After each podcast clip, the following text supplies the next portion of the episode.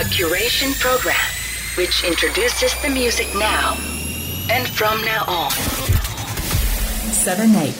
Music Crate Music Crate. on Bay FM 7 8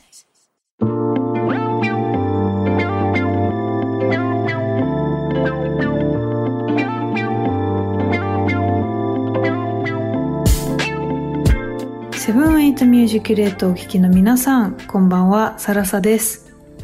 あ今週もこの時間がやってまいりましたね。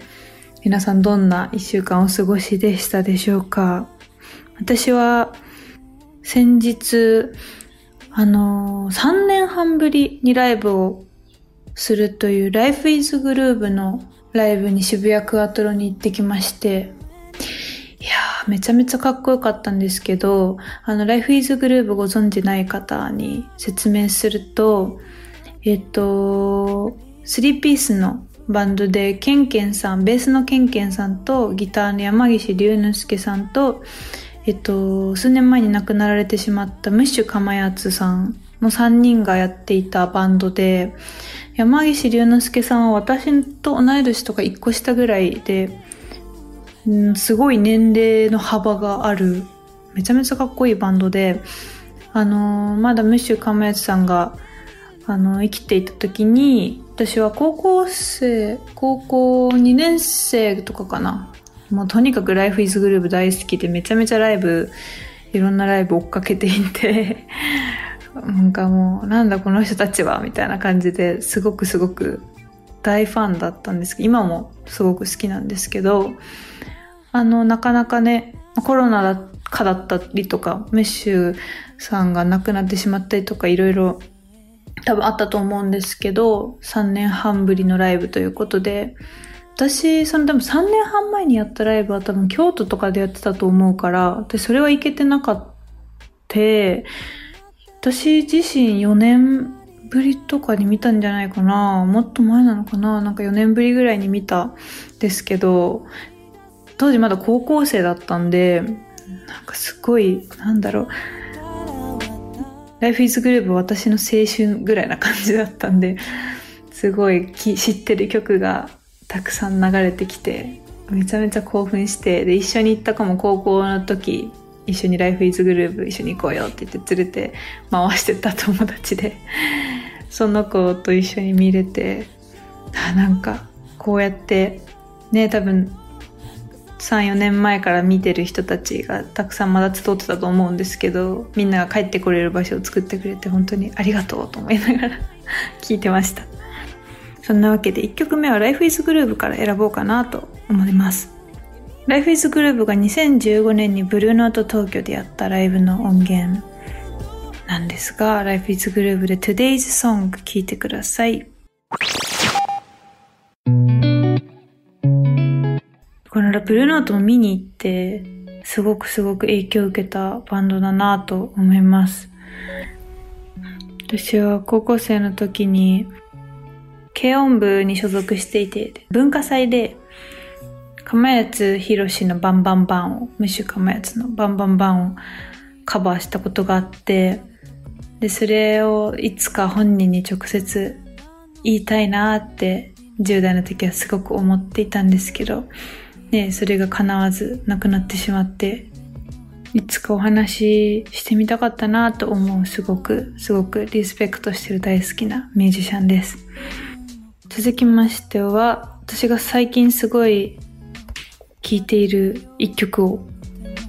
お届けしようと思います。ウィルドン・アービンの Morning Sunrise 聴いてください。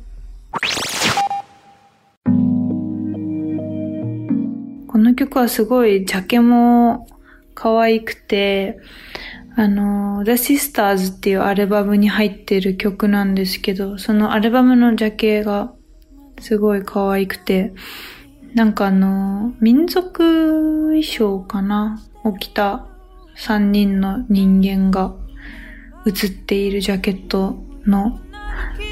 絵、絵画ですね。絵なんですけど、それがすごくなんか初めて見た時にはかっこいいと思って聞いたのがきっかけでした。最近すごい聞いてるんですけど、ね、なんか今年はあの旅行とかもね、そろそろ行けるようになるんじゃないかなっていうのを、なんか旅先でね、この曲聴きながら朝起きたりしたら気持ちいいんだろうなと思って、想像力を働かせて聴いています。すごい心地いいですよね。これはあれですね、レコードで聴きたい、レコードプレイヤーがある宿とかあるみたいなんで、そういうとこに旅行に行きたいですね、コロナが。もうちょっと落ち着いたら、で、ちょっと暖かくて、みたいな。ね、そういうふうにこう、未来に希望を持ってやっていこうという気持ちなんですが、もうすぐね、あのー、参院選もあって、結構私は選挙のが近くなるとワクワクするタイプで、こう自分の一票ってね、自分の生きやすさとか、誰かの生きやすさとかにつながるかもしれないと思うとすごい嬉しくて、なるべくね、最近はなんかインスタグラムとかでもわかりやすく説明してくれてる団体とか、いろんな政党の、全政党のアンケートに対する回答とかをわかりやすく載せてくれるところとかもあるので、皆さん選挙、希望を持って楽しくいきましょう。そろそろね、下半期に突入しますけど、2022年も。なんかね、夏もやってきますし、これから多分たくさんフェスとかイベントもあるのでね、皆さんにいろんなところでお会いできるのを、私の音楽を聴いてもらえるのを楽しみにしているんですが、実はですね、あの、もう発表になってるんですが、フジロック2022の出演が決まりまして、やったー すごい嬉しいですね。あの、2日目に出演させていただくんですが、すごくすごく楽しみなんですけれども、バンドセットでね、今回も出ようと思っていて、ぜひフジロック2日目お越しの方は私の初フジロック 見に来ていただきたいなと思うんですが、フジロック行くのも初めてなので、こうなんか未知なんですよね、自分の中で。だからこう、どんな気持ちになって、どんな音が出て、どんなことが起きるんだろうってすごくワクワクして、たくさん準備をしています。フジロックは私の中でもこの、まあ、向こう3年5年とかの近い目標として立てていたフェスだったのですごくすごく嬉しいなと思いますね。そんなわけで、あの、フジロック私のステージ見に来てほしいので自分の曲をかけようと思います。えー、私の今年出たファースト EP からグレーゾーン聴いてください。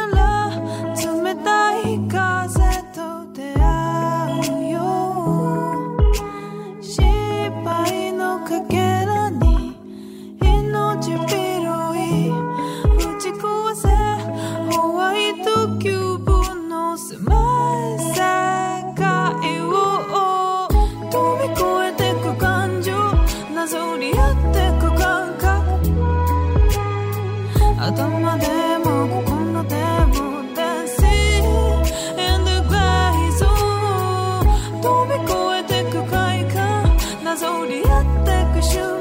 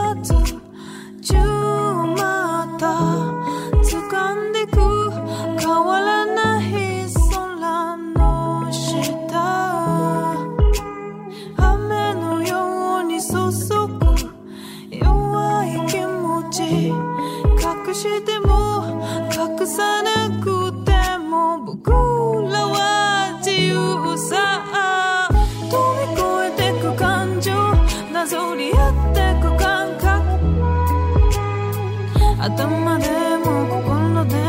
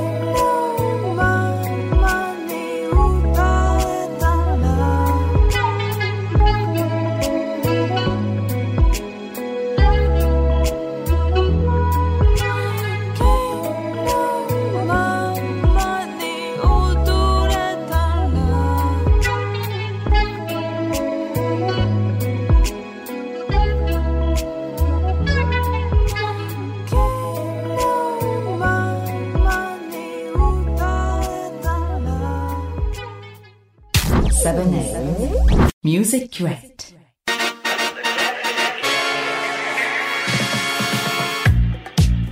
Seventy Eight musi-curate。今夜は origami PRODUCTIONS の Kan Sano がお届けします。どうも、 Kan Sano です。えー、早いもので、もう1ヶ月半経ってしまいました。えー、この収録をするたびに、もう毎月なんでこんな早いんだろうってこうびっくりしちゃうんですけど、えー毎月あのプレイリストを作ってましてサブスクで作って更新してるんですけど、えーその中から今日も何曲か紹介したいと思いますあの最近結構ですねあのあこの人いいなみたいな新しいアーティスト結構見つけてましてえっ、とまずえっと、セラスーっていう人ですね。この人をね、そう、めちゃめちゃ好きで、LP もこの間買っちゃったんですけど、セレブレイトっていう曲、もうこの曲がもうとにかく好きで、まずこのセラスーのセレブレイトから行きつつ、えっ、と、どんどん紹介していきますね。その後、コナー・アルバート。この人は結構マルチプレイヤーなんですけど、最近出した新譜がめちゃめちゃいいんですよ。あと、えっ、と、ケリン・エリスかな？ケリン・エリスっていう、まあ、この人もまあ、マルチ系、うん、トラックメーカーなんですけど、結構ファンキーなアルバムを最近出してて、これもね、最近めっちゃ聴いてるんですけど、このアルバム。えっ、と、その後、チャーリー・リム。チャーリー・リムは、えっ、と、僕のアルバムにも以前参加してくれた、えーミュージシャンなんですけど、彼のあの、ライブアルバムがね、この間出て、ライブアットザコンサバトリー、この Welcome Home っていう曲を、えーライブバージョンの方でちょっと今日はお届けしようかなと。その後、えーっと、この人は前からチェックしてる人なんですけど、ソファーサウンド、あと、ムーンチャイルドのキーファーリミックスとか、で、最後に、えー僕が大好きなシンガーソングライター、柴田聡子さんを聴いていただこうかなと。柴田さんの、えーニューアルバムに、えー僕実は鍵盤で参加してまして、雑感っていう曲なんですけど、今日はですね、その雑感ではなく、サイレント・ホーリー・マッドネス・オール・ナイトという曲を、長いタイトルですね、えーお送りしたいと思います。これね、去年の、あの、クリスマスに初めて弾き語りを聴かせてもらって、なんだこの曲はと思って、もうめちゃめちゃビビったんですけど、名曲ですよ。まあ、季節外れな曲ではありますが、ぜひ聞いてください。そんなわけでじゃあ今日もノンストップでいきたいと思います。カンサーのセレクトです。聞いてください。7A Music c r a